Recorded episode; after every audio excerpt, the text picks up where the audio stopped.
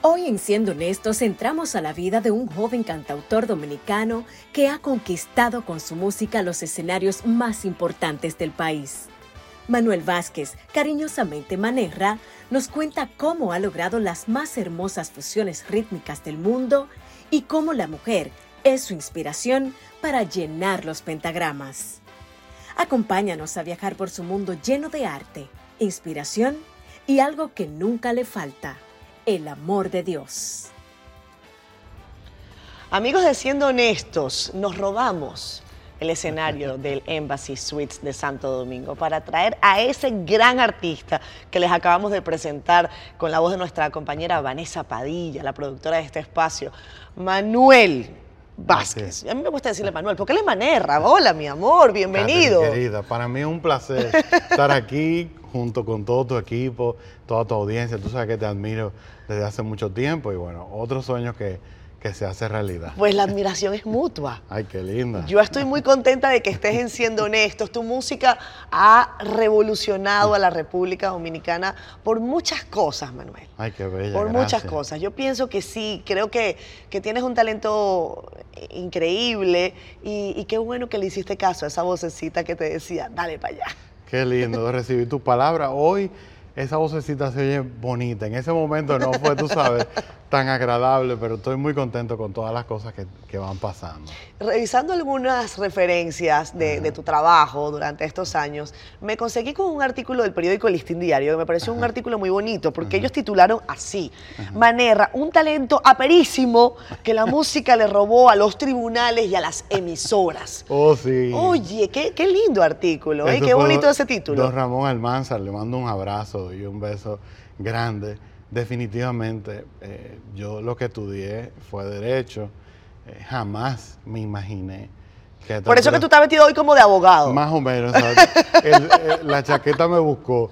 Eh, y, y, jamás yo me imaginé, Catherine, que yo iba a, a esta altura del juego presentando mi música y cantando. O sea, es una es surreal lo que estoy viviendo realmente. ¿Surreal por qué? A ver, yo quiero que tú me cuentes un poco de, de, tu historia. Yo sé que tú vienes de una familia que le encantaba la música. Sí. Yo sé que tu padre y tu madre disfrutaban sí. de, de, la trova, disfrutaban de, de la salsa, disfrutaban Ay, sí. del jazz. Del bolero. Del bolero. Eh, y, y entonces tú decidiste, no, yo voy a ser abogado. Bueno, fue, fue un camino eh, largo. Yo recuerdo que mi, en mi primera adolescencia, pues ya, obviamente, ya estaba encaminado en el piano y lo estaba estudiando. En el conservatorio. Exacto. Sí. Pero entonces llegó el momento de salir del colegio y tenía que tomar la decisión si continuar la carrera musical o hacer una carrera convencional. Entonces, en ese momento no había la, la posibilidad de llevar las dos cosas eh, de manera eh, paralela por un tema de horario en el conservatorio. Entonces ahí me despedí del estudio formal de la música. Y a mí me encantaba leer eh, y sobre todo me encantaban esas películas de, de abogados, eh, tú sabes, como defendiendo esas causas, eh, acción civil, el tiburón, o sea, eran todos... O sea, ¿tú querías ser qué, abogado penalista? Sí, pero quería como defender esas causas, tú sabes, sí. de los que menos podían. Eso, esos discursos a mí me enamoraban. Okay. Pero entonces cuando entré a la carrera, yo decía, no, pero esto no pasa aquí, sobre todo cuando comencé la práctica. Claro. Era un universo paralelo. Pero obviamente me gradué, ejercí, me enfoqué en la parte de propiedad intelectual, uh -huh. derecho comercial, eh, y, y, de ahí entonces crucé a la radio. Uh -huh. ¿Ok? O sea, otro, un, un salto que Otro mi familia mundo. se quedaba como, ¿qué, ¿qué, es lo que está pasando con el muchacho? ¿Y, ¿Y, por qué la radio? ¿Cómo te tocó la puerta de la radio? Bueno, porque justo en ese momento, cuando comienzo la carrera de, de Derecho, que dejo el conservatorio, le pido a mi papá que me financie un programa en la radio uh -huh. donde yo pudiese hablar de la música que yo escuchaba, que yo consumía, que me traían de fuera, pero la parte técnica, los arreglos, quién grabó, quién mezcló. Entonces, la, la iglesia donde crecí tenía una emisora eh, en 89.7 eh, y, y, entonces le pedí a mi papá que me pagara ese programa. Era, el programa era los domingos a las 10. Oye. Ahora estuviésemos en el aire. Estuviésemos al aire. Claro, el programa Tú, tú manejabas todos los controles, todo. manejaba y tenía una audiencia fija. Mami, el sereno de la emisora. la gente me llamaba a la emisora para preguntarme a qué hora se terminaba el programa. No te ¿A puedo qué- creer. Sí, sí, sí, claro. ¿Por qué? Bueno, porque era un programa irregular, o sea, para ese momento, estamos hablando del año 2005, aproximadamente 2004, y sobre todo en, en el contexto cristiano, un programa enfocado en la técnica, en los arreglos, en el Era- era universo muy musical. especializado. Sí, entonces Sí. como que no se entendía mucho. Era una copia de lo que hacía don Tutín Verasgoico, y lo sigue haciendo ahora don Octavio en la 97.7. Era yo que siempre fui un, un fan de ese programa, pues entonces un muchacho recién salido del colegio, pues comenzó ahí a poner su música y ahí fue que me enamoré de la radio. Cuando, cuando decidiste, eh, la, la carrera iba, iba marchando, ya tú estabas trabajando. Sí. Eh, ¿Cuál fue el chip que cambió? Dijiste, ya esto no está funcionando, no me siento feliz. Eh, ¿Tú crees que fue un tema eh, muy personal lo que, lo que ocurrió contigo? Ha- Has mencionado que fue una, una vocecita de Dios que te dijo, oye, tú tienes un talento, aprovechalo. Tú sabes que cuando yo comencé a, a desarrollar mi carrera en la radio y comencé con ese programa los domingos, luego entonces me hicieron director de esa emisora, luego Sí. otro grupo de emisoras me, me recibió y ahí comencé ya trabajar en, en todo lo que tenía que ver en producción de la emisora y coqueteaba con la música desde la producción de los jingles y eso. Pues ahí comencé a, a- a experimentar muchas cosas, me iba muy bien, en todo el sentido de la palabra, me sentía eh, bendecido porque estaba haciendo algo que a mí verdaderamente me, me Te gustaba. gustaba. Pero comenzó a pasar algo súper raro, Catherine, y, y me encanta poder compartir eso en este, en este escenario, de siendo honestos. Porque se vale también como dudar en algún momento de la vida y sobre todo cuando nos está yendo bien. O sea, yo veía a todo mi alrededor, todas las cosas que yo había... Espérate un momentico, Ajá. se vale dudar incluso cuando nos está yendo bien. Claro, Mm. sí, sí, o sea, como que repensar qué, qué, qué está pasando, hacia dónde Cualquiera te podría decir, oye, pero ¿de qué te quejas? Claro, yo, yo Y tenía... te- esa misma voz te la, seguramente te la decías tú mismo, oye, pero... Claro, hasta la familia. Sí. Porque yo había trabajado mucho desde joven, trabajé mucho, me entregué y estaba cosechando todo eso. Y justo en el mejor momento de mi vida profesional, pues entonces yo decido poner la renuncia. Mis jefes, ¿Por qué? mira, es una pregunta, Catherine, que yo todavía trato como de responder. Sí. Fueron tantas cosas. Eh, yo tenía una, un- una sensación como de, de vacío. Yo Sí. decía, pero ¿y esto es todo. O sea, Mm. ya tenía mi casa, como yo la había diseñado, mis vehículos, tenía económicamente todo, mi familia, en ese momento yo estaba casado. Entonces yo decía, es esto. Entonces tenía como una o sea, ausencia de, de propósito, ¿no? No sé. Propósito, sí. Y, y no me daba miedo dar un paso más en esa condición. Ok. Prefería hacer como un stop. Y recuerdo cuando le, le compartí eso a mis jefes eh, y ellos se quedaron con, con los ojos como, ¿qué pasa, Manuel? Eh, y en ese momento el, el proyecto que yo había diseñado era, ok, necesito dejar esta vida. Son tres emisoras, tres emisoras que producen eventos, que tienen una parrilla, que se vende, que yo me involucro en todo. Correcto. Ya necesito un stop. en Necesito mi parar. vida, claro. Eh, y le pedí a ellos su, su apoyo para irme a los Estados Unidos a otro grupo de emisoras con una eh, responsabilidad menor. Ok, ok. Lo planificamos, Catherine. Si ¿Pero había- estabas disgustado con el No, país? No, no, no. No, no, o sea, no, no hubo una razón de, de no, quiero estar no. más acá. No, para nada, no. Yo amo mi país, amo mi gente, me encanta. eh, y Bueno, yo también amo el mío, pero me tuve que ir. yo adoro tu país. Por decirte Yo un ejemplo. Eh, Yo, yo amo mi país, pero eventualmente, bueno, yo, yo digo, yo me le robé una frase a Daniel Sarcos, Ajá. que Daniel Sarcos dice, mira, yo no fui de mi, yo no me fui de mi país, eh, a mí me votaron.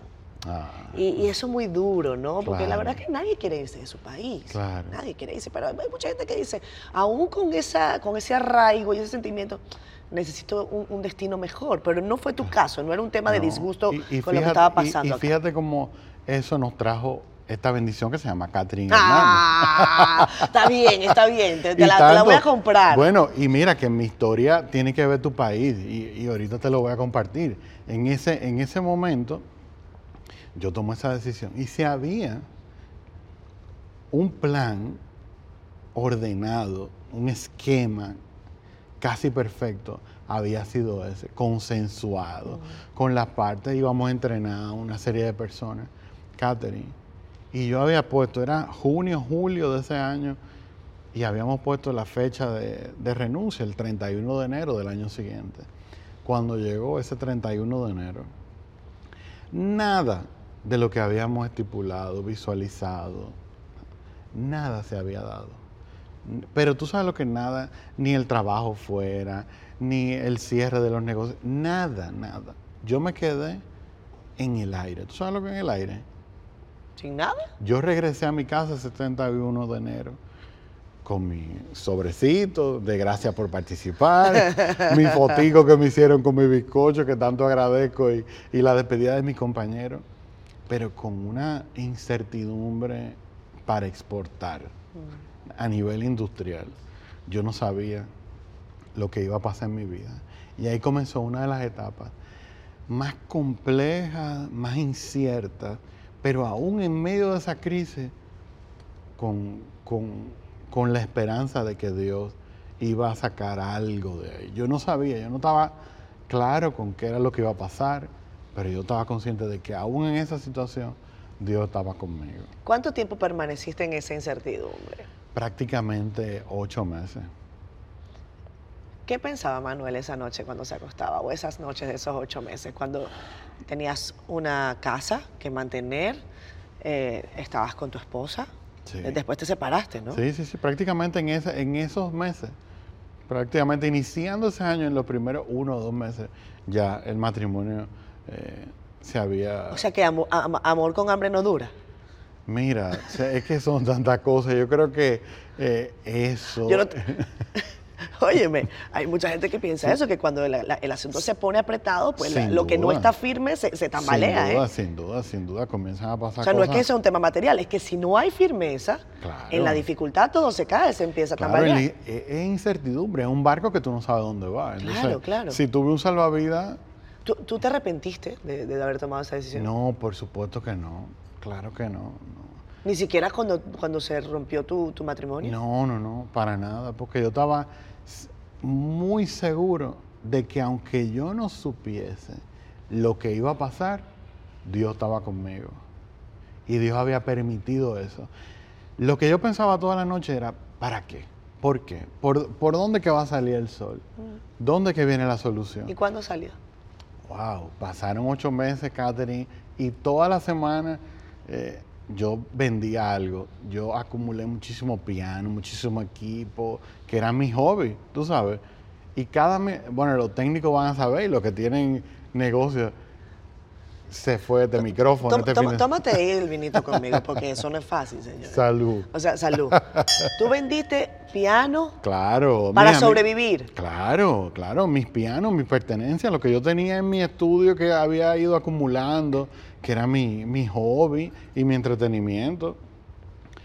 Una semana sí un piano, la otra semana un micrófono, una cámara.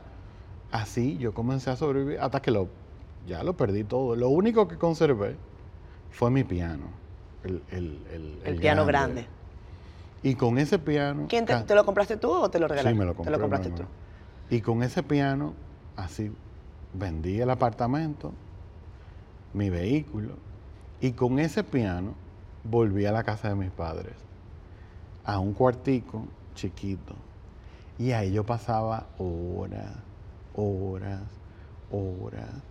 Y yo, cada vez que yo cerraba los ojos, yo veía las caras de mis padres, de mi hermana, de mis amigos, como un muchacho que había escalado de alguna u otra forma, estaba bien, ahora se presentaba esta situación en su vida, en plena década de sus 30, lo había perdido todo. ¿Qué, qué va a pasar con él? Cualquiera hubiese pensado, en Venezuela nosotros tenemos una frase que botó la bola. Bueno. Ah, José Vicente. Sí, sí, sí. Decía, "Bo- bot- este pana botó la bola, este Sí. amigo botó la bola. Aquí la versión es, bueno, ese está chipeando. Está chipeando, está chipeando. Y tú sabes, yo me imaginaba eso, la cara de mis padres, como Eh, el esa amor cara era, esa cara era de, de reclamo. de no. reclamo, de No, dolor, de decepción o, de, o qué. Si, si hablando contigo, lo estoy recordando ahora, era una cara como de aquí estamos. Qué chulo. Pase lo que pase, aquí estamos. Y yo creo que siempre han estado. Me vas a contar cuando Claro, regresemos de la pausa claro, comercial. claro. Eh, un poco de eso, de lo que es el rol de la familia para los momentos difíciles y también para los momentos de alegría. Claro. Vamos a hablar de eso ahora. Ya venimos con más diciendo esto. Hoy Manerra por aquí. Ya ves.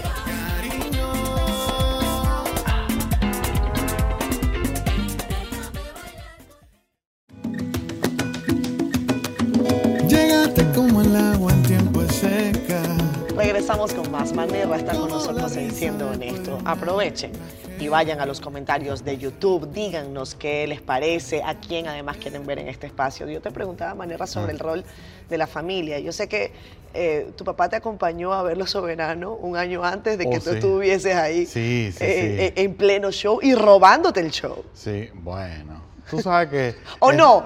Bueno. ¿Cómo fue esa experiencia? Bueno, tú sabes que eh, ahí damos un, un salto Sí, a, claro. a ese- a esa etapa. Yo recuerdo que esa edición de Los Soberanos, justo antes de la pandemia, ya yo había lanzado mi música. ¿Correcto? Eh, entonces estábamos viendo Los Soberanos y papi me dice, el año que viene Tú vas ahí. tú vas ahí. Entonces ya tú sabes, yo en, en mi mecedora, yo claro papi, sí, así será. Pero por dentro diciendo, bueno papi, pero tú sabes que eso no es tan fácil. No tengo manager, no tengo disquera. Llegar ahí, eh, nece- necesito una maquinaria que no la tengo. Eh, entonces creo que eso no, no, no se dará. Pero eso lo dije en mi corazón, tú sabes. Eh, entonces, luego llega la pandemia y recuerdo como ahora, yo creo que esta historia nunca la he hecho al aire. Yo recuerdo como ahora que llegó esa edición de, de- de la pandemia con, con don René a la cabeza y yo veo la rueda de prensa. eh, Tú eres muy formal, tú le dices don René. Todo el mundo le dice. René, René Brea, no. bueno, Tú eres formalísimo. Bueno, pero es que tú sabes, una persona Bueno, está que- bien, está bien. Eh, y, y yo estoy viendo esta, esta rueda de prensa y, y veo, y lo veo hablando, y este año la edición, y en mi interior yo comencé a decir, wow, Manuel, mira, llegó los soberanos y no estuviste. Eh, tu papá te dijo y no estuviste. Algo no hiciste. Algo no hiciste bien. Yo recuerdo que yo estaba recién almorzado, apagué la televisión y me fui a dormir una siesta. Catherine y la audiencia, cuando yo me desperté de la siesta, yo veo el celular, alguien me está escribiendo en un DM y me dice, queremos contactarlo, somos de la producción del Premio Soberano, queremos eh, invitarlo a participar en... en- yo dije dentro de mí, me quieren hackear la cuenta, me quieren sacar la información. Yo comienzo, yo comienzo a hablar con el, con el joven eh, y me dice, no le puedo dar información, necesitamos que usted nos dé su dirección. Claro. Todo para hacer un contrato de confidencialidad. Yo le di un nombre equivocado, una cédula equivocada. Porque pensabas que era falso. Claro, claro, porque era súper random. O sea, ¿quién lo iba a pensar? Lo- Bueno, que tú eres abogado y era un poco desconfiado también. Y cuando me envían ese contrato con el nombre de don René, yo dije, no, pues esto va en serio. Entonces, efectivamente. Llamaste a dar el, el nombre, el nombre correcto. Claro, sí, mira, disculpa, no es Eridanio, es Manuel. Tú habías dicho Eridanio. ¿Y de dónde tú sacaste Eridanio? No, que se me ocurrió en ese momento.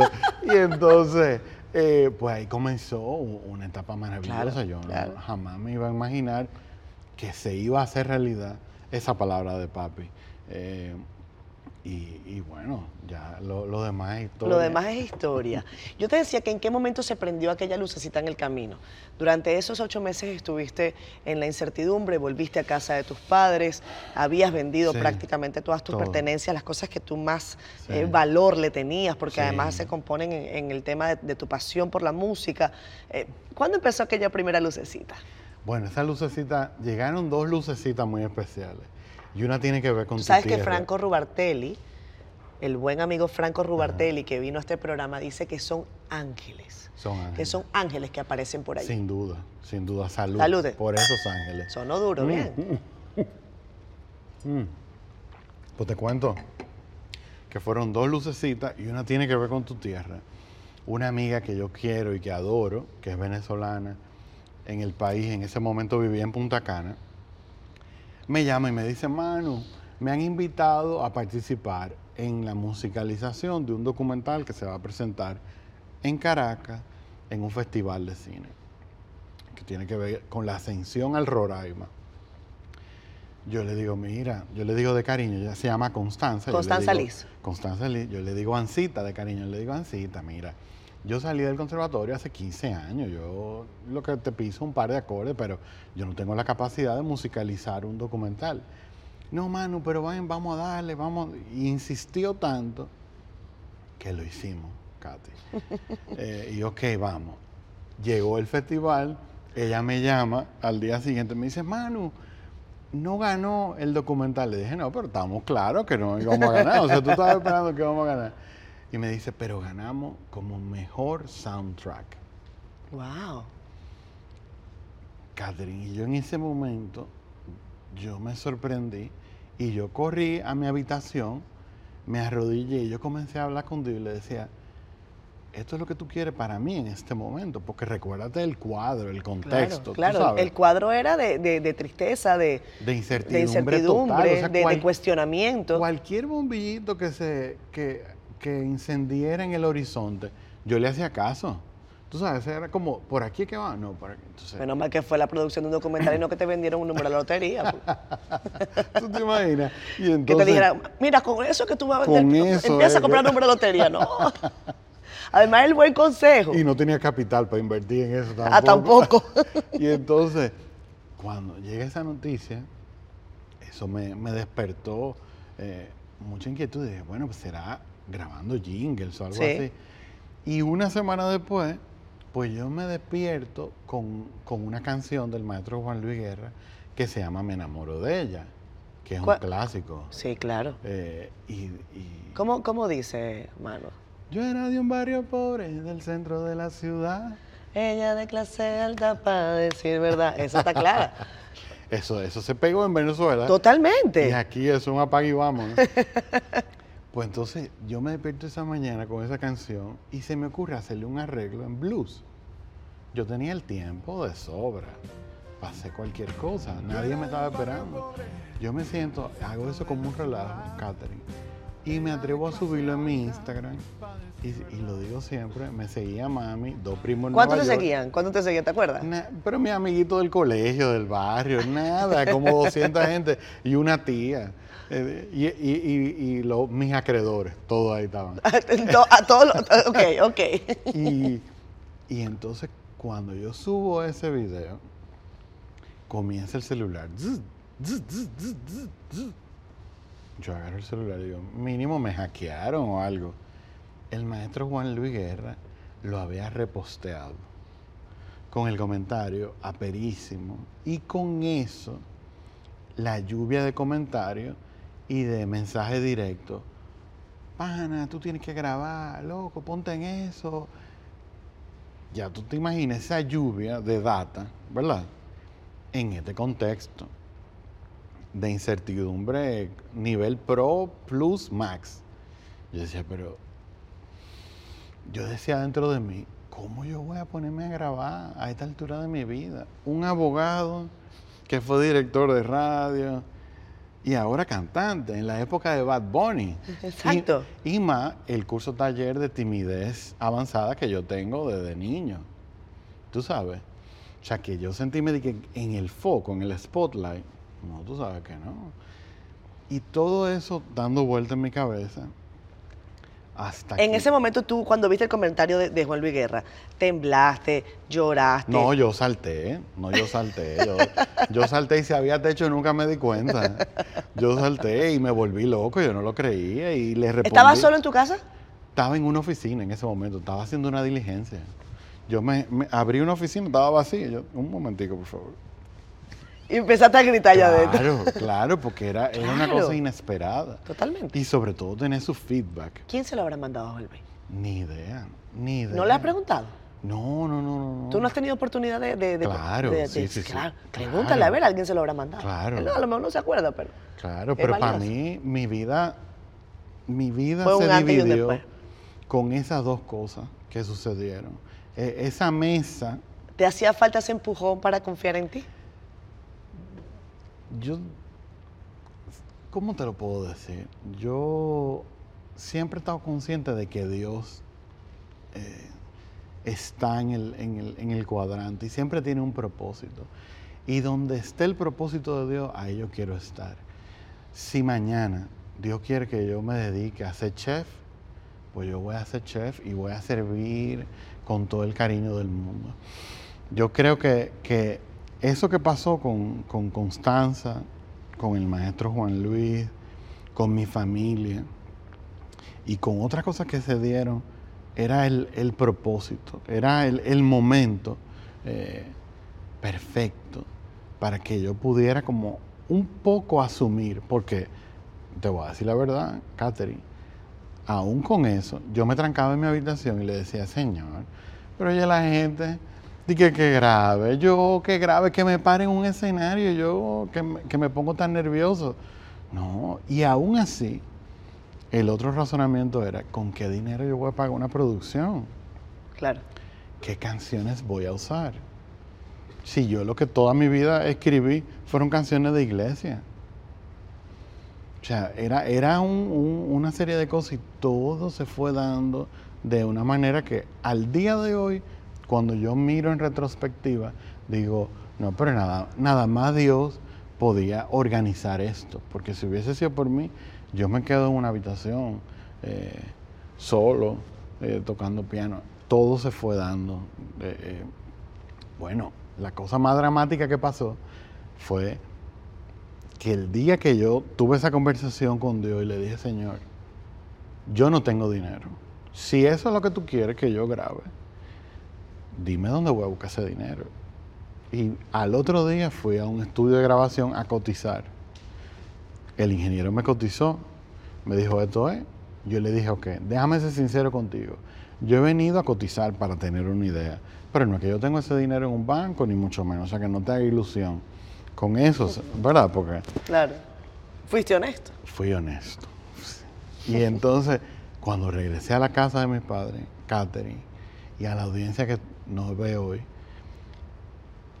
si están pasando un momento difícil y de incertidumbre, escuchen esto.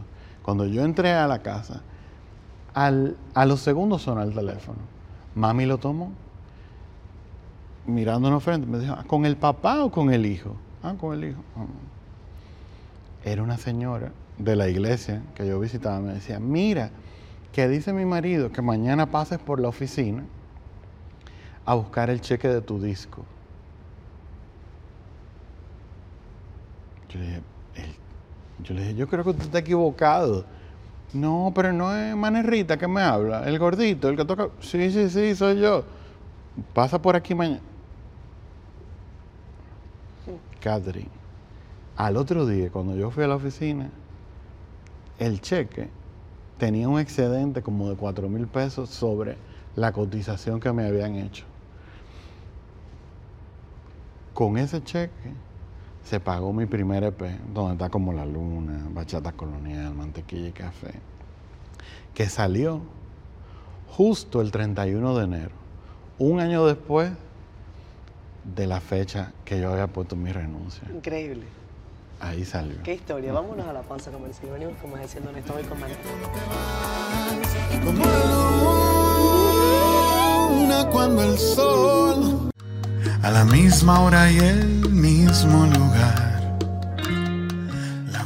Regresamos hoy con Siendo Honestos. Gracias a ustedes por estar ahí. Recuerden suscribirse a nuestro canal. Aquí, plin, plin, plin, plin, tírenle a la campanita, hagan sus comentarios, ayúdennos a que esta comunidad crezca, se ponga así interesante, dinámica. ¿Cómo es? ¿Cómo es? Los que están ahí lo saben. Es bien, bien chévere además leerlo. Manerra, estás contándonos mucho sobre tu vida y me encanta. Me encanta que hayas venido a, a inspirarnos con, con esa historia, a saber que en los momentos de, de dificultad, oye, mira, no hay que desmayar, que eso viene. Eh, qué, qué interesante además que hayas decidido usar una canción del maestro Juan Luis para, para, eh, para bueno, porque, porque sí, porque esa fue la que se te ocurrió y eso le llegó a sus manos. Pero después resulta que llegó el momento en el que tú ibas a escribir tus canciones. Sí. sí. Entonces no era nada más cantar, no era nada más producir, no era nada más que gracias a Dios llegó el dinero para producir, sino que además había que escribir. sí. ay, ay, sí, sí, ay, sí. yo no puedo imaginar eso. Y ¿Cómo bueno, fue? mira, fue, fue un proceso muy interesante porque cuando ya yo dije, ok, vamos a escribir, la idea era que otros cantantes ya establecidos grabaran mis canciones. Ok. No cantar tú. No cantar yo, porque tú sabes, yo estaba como, no me imaginaba en un escenario, eh, me, me causaba mucha, mucha ansiedad. Ok. Eh, y yo dije, bueno, pues está bien, yo compongo y otros cantan. Entonces comencé a tocar puertas, pero todos me dijeron que no, Katy. Nada. Nada, nada. Y yo decía, pero Dios mío, ya los arreglos estaban hechos. Dije, pero Dios mío, ¿y, Y, y- ahora? y- y la- y las canciones escritas. Claro. Pero ¿por- ¿cómo, cómo empezaste a escribir? Porque tú... Mira, fue, fue un proceso eh, también para mí muy, muy especial, porque yo tendía mucho a criticar lo que escribía. Ok. O sea, yo comenzaba un verso y decía, ay, pero qué cursi. Y escribía esto y decía, no, pero que tú estás... Haz- o sea, tú tienes un chin de síndrome de impostor. ¿Tú sabías? Sí, sí, sí, sin duda, sin duda. Nos Eh, pasa a todos, ¿eh? Yo, yo he tenido claro. síndrome de impostor muchas, muchísimas Claro, veces. y, y sobre todo en ese momento, que yo nunca eh, me, me declaré compositor, Claro. sí hice muchos jingles, pero yo me escondía, ni siquiera me ponía en los créditos ni nada, o sea, lo hacía como por diversión. Pero esta vez eh, quise como alzar un poquito más la vara y, y el estándar, y entonces comencé como a jugar un poco lo que hacía. Y en una dije, no, no, no, no, no puedo porque nunca termino y comencé a grabar sesiones interminables. O sea, lo mismo que yo eh, duraba eh, tocando piano, creando melodía o, o al- o musicalizando algún verso, yo lo grababa en mi sistema, en mi estudio. Sesiones de una, dos, tres horas. Entonces lo que pasó en el minuto 15 tenía sentido y lo que pasó en la hora 45, entonces yo iba editando, literal. Y eso fue cobrando como, como vida. Yo decía, oye, pero suena chulo eso, suena interesante. Y, y- y comencé a trabajar de esa manera. Poco a poco fueron eh, saliendo otras canciones que yo me inspiraba en mi infancia y todo eso. Y así. eh, ¿Cuántas hiciste? Para bueno, ese, para, para ese momento- primer E EP. En ese momento como, bueno, para el EP, quizás como 12, 12 11 canciones. canciones. Y al final salieron 4 o Exacto. 5. Y, de esas cua- ¿qui- ¿quién te hubiese gustado que cantara tus canciones si no eras tú? Ay, bueno. Ay, de- Es que si lo digo, entonces voy a, voy a declarar lo que me dijeron que no. vamos, vamos a tomar un chiste de vino. Oye, Ok, Catherine. Catherine. Esa, me- fue una, esa fue una pregunta capicúa. Sí, está sí, bien, sí, está sí, bien, sí. está bien. Oye, oye. Bueno, me salvé, salud. Te dijeron que no, pero después, después a- alguno de ellos, Salud, no vamos a ponerle nombre, está bien. Alguno de ellos te ha dicho, ahora sí quiero. Claro. después de que ya se hizo chévere. Sí, tú sabes, pero. o- bueno, ok. pero es normal. Yo creo, y aquí quiero hacer, para no dejar eso abierto, quiero, quiero dejar claro algo. Todo pasa por un propósito y Correcto. to- y todo obra para bien. Si ellos en ese momento me hubiesen dicho que sí, yo me hubiese recostado de eso eh, y, y- y termino haciendo arreglos y otro grabándome. Si eso no hubiese pasado, no, no, no se cumple. O sea, la- que, que ayudaron, Sin duda, hay nos que abren puertas también. totalmente. Total. O sea que quiero también decirle. Hoy hay, hoy hay que darle las gracias. Pero por supuesto, por supuesto, hay gente hoy día que se desanima muy rápido cuando le cierran una puerta y le dicen un no. Yo creo que el no es la materia prima para el próximo sí. Eh, es la capacidad que nosotros tenemos como de que, ok, por aquí no, pues entonces un no nos redirecciona, nos marca también el camino. ¿Tú sabes cuántos no le dijeron a Víctor Pacheco el de Arayet? Mi amigo querido. Dijo más de mil no. ¿Cierto, Vanessa? Nos dijo en el Wow. programa, en montado en un avión, dijo, para que yo llevara adelante este proyecto, yo recibí más de mil no. Wow. Y yo siempre decía sí. Y mi familia estaba a punto de votarme. Y yo decía sí. Y así es la vida. Víctor es un corazón de guerrero. Desde niño somos muy amigos y yo lo quiero mucho y me siento muy orgulloso de lo que él ha logrado hasta el día de hoy y de todo lo que logrará. De todas esas canciones, ponte de esas Ajá. cuatro, Sí. que, que bueno, que eh, ah, yo creo que han conquistado un público que tú decías, bueno, esta es la, esta es la época Bad Bunny. Sí. Pero óigame, en la época Bad Bunny, este muchacho se ganó un soberano como revelación del año. Este Sí. muchacho se ganó cinco premios indie. Sí. Eh, o sea, que hay para todo. Sin duda, sin duda. Pero Y- tú conquistas a la gente que le gusta Bad Bunny también. Sí, bueno, yo tengo un público, gracias a Dios, papá Dios me ha concedido la- esa bendición, eh, que hasta que hice mi primer concierto el año pasado, yo no estaba consciente de eso. Eh, don Freddy me llama, don Dos Freddy- llenazos. ¿Eh? Dos llenazos conse- consecutivos. Eso además. es papá Dios, eso es papá Dios. Y don Freddy me llama y me dice, Manerra, yo quiero que tú vengas para el concierto. Y él hablándome y yo generando la excusa para decirle que no. Y cuando él me dejó hablar, le dije, don Freddy, lo que pasa es que, bueno, pues te espero, ya tú sabes, me trancó. Don Freddy Ginebra es una estrella. Y entonces cuando ese escenario se abre y yo veo este público desde abuelitas que van con bastoncitos, con el cabellito blanco tan lindo, hasta las nietas, dije, pero esto es un, milagro de Dios. Y, cuando veo lo- los reportes y, ve- y veo que, que la familia también se une para escuchar mis canciones, eso es súper lindo. Catherine, eso yo se lo adjudico, le doy un forward a Papá Dios, porque yo creo que Él es la fuente inagotable y el que hace que esas cosas se hagan posibles. No hay otra forma. ¿Tú escuchas Bad Bunny? Lo he escuchado, claro que sí. ¿Y, y te gusta bailar Bad Bunny? Pues tú, tú eres tímido. No, no, no, no. Bueno. No, tú no eres como muy bailarín. No, no, no. Yo abrazo con ritmo. Eso está bueno. Yo abrazo con ritmo, pero no, no, no hago esos bailes de la percha y de cruzo, no. Na- nada de eso, nada No, de eso. no, no. Yo escribo poesía. Y cuando te ha tocado estar en un escenario, porque en un escenario la gente que baila la- Claro. tiene un- una ventaja, ¿no? Sí, sí, sí, Entretiene, claro, un show de claro. entretenimiento. Claro. Entonces, eh, en tu caso, premio soberano, vamos arriba, o un show como de, de- de Vitico, que creo que también fue extraordinario, ¿no? Sí, sí, sí. En ese momento, un hombre tímido. ¿Qué, Bueno. cuál, cuál fue ese ritual antes, no?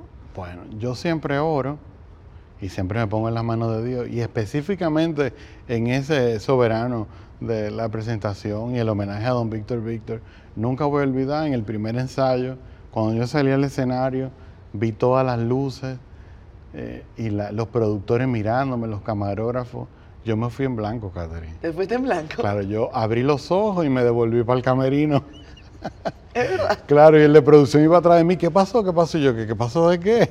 Te- o sea, te perdiste. Te, Total, total, no. Volví, me te reinicié. traicionó el nervio. Total, total. Y he ido poco a poco. ¿Quién te está ayudando en eso? Bueno, Ahí yo creo te- que mis músicos, mis amigos. amigos, tus músicos. Claro, claro. Y, la- y el mismo público también. Eh, porque yo he tratado, eh, he buscado la manera de ir contra los parámetros de la industria. Sí. ¿ok? ¿Cu- ¿Cuáles son esos parámetros? Me lo dices ahora, la- después de la pausa, ¿verdad, Claro. Vanessa? Después de la Claro, pausa. cómo no. Eh, porque la, la música ha cambiado, señores. Pavel te dice que tú tienes que luchar por lo tuyo, ¿no? que Sí, tienes que sí, sí, pelear ese por es tu mi hermano música. querido. Claro. Vamos a-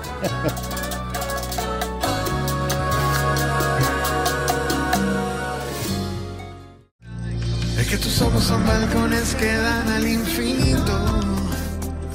Y de tus labios como Regresamos con más Manerra hoy en Siendo Honesto. Tú eres honesto, Yo creo. siempre. Sí, yo creo que es- es es una, una de las cosas que la, que la industria necesita hoy. Eh, nosotros vemos muchos artistas que están preproducidos, que tienen como un esquema. Y una de las cosas que más me ha ayudado a mí eh, en, en mi corta carrera es ser como soy. O sea, eh, mostrarme en el escenario tal cual soy fuera de él. O sea que si, si desafina, desafinaste. Desafiné, claro. Si, si mm, lloré, lloré. O sea, Sí. si quiero bajar O sea, a dar... tú no usas autotune. No, Por no, ejemplo, no, eso, eso no, que usan los Bad Bunny. No, los- no, no, no, no, no. Es imposible. si salió un gallo, bueno, pues vamos para la granja. si quiero bajar del escenario a darle un abrazo a una persona, se lo digo. Si quiero interrumpir una canción, porque el arte, yo creo que es eso, Catherine, es ser como somos, es expresar lo que hay en nuestro corazón y buscar que esa expresión sea de bien para los demás. Eh, que, que no sea un, un, un detonante a, a otras... Es más difícil ahora, Manerra, ser músico que hace algunos años. Yo no sé, yo, yo te lo digo porque, por ejemplo, en el tema del- de, de la música vista como una profesión, Sí. vista como, además del arte, ¿no? Esa preparación que tú tuviste Sí. siendo un niño ahí en el conservatorio y que no sabías qué años Ajá, después ajá. te iba a llevar a hacer Ajá, aquella música. Son esos puntos que se conectan. Claro. También ahora uno ve mucha gente que eh, se... Yo te lo digo porque, hay, por ejemplo, hay muchos periodistas enganchados a periodistas que no es periodista nada. sí. Y hay muchos músicos enganchados a músicos que no es músico nada. Sí. Bueno, ahí se cumple el- la ley del trigo y la cizaña eh, y, el tiempo es que responde a esas cosas. Nosotros, en el caso de la música, las plataformas han democratizado mucho. Eh, por ejemplo, a, una generación como la del maestro Rafael Solano, se le complicaba mucho. Pero se le se ha democratizado mucho o se ha democratizado demasiado. O sea, porque yo soy una garante, o así, una banderada de la libertad. Pero Sí. bueno, no del libertinaje. sí, claro. ¿Lo ha democratizado mucho o demasiado? Sí, sin duda, porque no hay controles. Eh, pero entonces entraríamos en el tema de cómo se libertad, controla. ¿no? Claro. Eh, y ahora, por el ejemplo. gusto por el, gusto del público. Claro. Por, por ejemplo, en, en la generación del maestro Solano, que lo quiero y que lo adoro, y le mando un beso grande desde aquí, era complicado preparar un disco, grabarlo, eh, y que eso tuviese difusión y distribución. Claro. Hoy día yo puedo buscar en el carro eh, eh, mi computador y tú y yo grabamos un tema aquí y mañana lo ya lo pueden escuchar en Hong Kong. Pero ¿cuántos por amor va a haber? Wow. ¿Cuántos por amor van a quedar para la historia? ¿Cuántos por amor? van a- Directamente proporcional a, a todos los solanos que hay por ahí, eh, escondidos en Colombia, en Venezuela, en el país. Oye, te estuviste en Colombia, ¿cómo te sí, fue? súper bien. Vea pues, hermano. Vea pues, eso es riquísimo allá. Te, te- te encantó, me dijiste. Me encantó la gente, cómo ellos aceptan ¿Vas a la bachata. Sí, voy el año que viene a Venezuela. Listo, ya confirmado. Ready, ready. ¿Y en dónde vas a estar? Bueno, voy a estar en Caracas, en Barquisimeto y en un lugar lejano. ¿En Mérida? No, ¿Valencia? No. ¿Maracaibo? No. ¿Puerto Ordaz? Barinas. ¿Vas para Barinas? Ay, sí, sí, sí, estoy loco por ir a Barinas. Me enamoré de unos paisajes y para allá voy. Mira qué chévere. Sí, sí, sí, sí. Eh, tus ritmos, hay, hay, como una, hay como un mix, manera. Sí. Ahí uno ve, es, es una, es una real fusión. Sí. Es una sí, real fusión. Ahí uno ve un poco de, un poco de jazz, un Mira, poco de blues. Y sin duda la música venezolana Sí. ha sido para mí inspiración. Yo soy fan desde niño de Aldemaro Romero. Eh, para mí es uno de los compositores favoritos. Lo tengo ahí al ladito de mi querido maestro Rafael Solano. Para mí es un genio. Eh, con esas canciones Simón, eh, la música llanera, C4 Trío. Por ejemplo, Héctor de, de C4 grabó eh, conmigo un merengue. Por primera vez unimos el cuatro venezolano con un merengue. Eh, y así yo voy paseándome por me lo todos los- dijiste y yo, me- mira, a mí se me acaban de parar todos. ¿En serio? Mira, chequea, siendo honesta. Qué bella. Tú sabes, la música venezolana me, me alimenta. Yo oigo, todos los días yo oigo música venezolana. bonito. Sí, la adoro, me encanta cómo ustedes construyen eh, eh, la música, el, el merengue de ustedes. que Sí. es diferente al de nosotros. Bueno, pero que él tiene su raíz. Me- pero me encanta. Lo que no he aprendido a bailarlo, pero estoy casi, ¿Cómo, casi. cómo que tú dices que tú... que Yo tú- abrazo Que rítmicamente. tú abrazas rítmicamente. Ahí me conviene, ahí me conviene. ¿Cómo, cómo está el corazón tuyo? ¿Cómo están los amores? Según el cardiólogo, bien. No, no, no, no. Ahora que amores, de ahora que pasiones. ahora que estuve en Bogotá, ¿Te enamoraste en Colombia? ahora que estuve en Bogotá, me enteré que Bogotá está a 2.600, eh, Metros. sí, sobre el nivel del mar, Sí. y el corazoncito se me... eh, Pero dime si te enamoraste en Colombia. Si me enamoré, yo vivo enamorado de la música, Katy. Ajá, pero no, no, no hay un amor por ahí que te esté sonriendo. Tú- Siempre. Sí. Siempre, siempre la música, mi piano, Mm. Ay, el Dios. pentagrama, Él no me quiere decir la el verdad. compás. Él no me quiere decir la verdad. Pero no hay espacio para, para, para, Claro. un- para una nueva... Claro que hay Tú estás espacio. abierto a eso. Claro que hay espacio, por supuesto. Sí. Si no fuera por el amor y si no fuera por la mujer, el pentagrama estuviese vacío. La mujer mueve el mundo, Katy. Yo no sé cómo los científicos no lo han dicho todavía, porque no, que la gravedad, que se- Oye, el planeta eh, Tierra se mueve por ustedes, por su amor, porque su energía es lo que hace que nosotros salgamos a la calle y ese pentagrama se llene de, de melodía. Ustedes son el centro, Qué lindo. siempre lo serán. Mira, una mujer se consigue con este caballero. Ya, con, con eso ya. Ya, pero él no me quiere decir si, si hay una persona nueva que haya conquistado su corazón. Pero bueno, de- eh, tendrá su tiempo para decirlo bueno, pero también. ese yo no, no te es, voy a llevar para, el, ni- para el segundo siendo honesto. Sí. Claro. Tú sabes que yo le dije, por ejemplo, a eh, Juan Carlos, ahora se me fue el apellido, mi amigo Juan Carlos, comediante. Ajá, Juan Carlos Pichardo. Juan Carlos Pichardo. Un abrazo Juan Yo a Juan Carlos. Pichardo le dije en el programa, él me decía, no, tal, yo- a lo mejor me caso, ¿te vas a casar? Y lo puse en compromiso. en Sí, sí, sí. Y terminó casado. Ah, pues Terminó mira. casado. No me invitó para la boda, pero está bien. Está bien, no pasa nada. Pero te mandó el link de YouTube. No, no, no, no, yo, yo no. se lo perdoné. Yo se lo perdoné. Siempre hay, siempre hay tiempo para eso. ¿Tú, tú te casarías otra vez? Pero ¿Crees en el supuesto, matrimonio? Claro que sí, creo en el amor. Está en mis canciones, está Sí. en mis canciones, yo creo en eso. eh, y, y en- ¿Cuál es tu canción más honesta? Más Todo- honesta, que tú dices, oye, eso es de verdad. Mira, tú sabes que aquí la, la honestidad quedaría en un plano subjetivo, Sí. porque obviamente es música, pero yo creo que mi canción más eh, transparente, lineal, se llama Curita. ¿Por qué? Porque el proceso creativo fue eh, súper súper rápido. Le escribí terminando una conversación en la mañana, al mediodía hice el arreglo, en la tarde fui al estudio, en medio de pandemia, la grabé con la mascarilla, ¿La grabaste con la mascarilla? con la mascarilla, o sea, una cosa, porque yo lo que quería era captar el mood del momento, aunque después la grabáramos correctamente.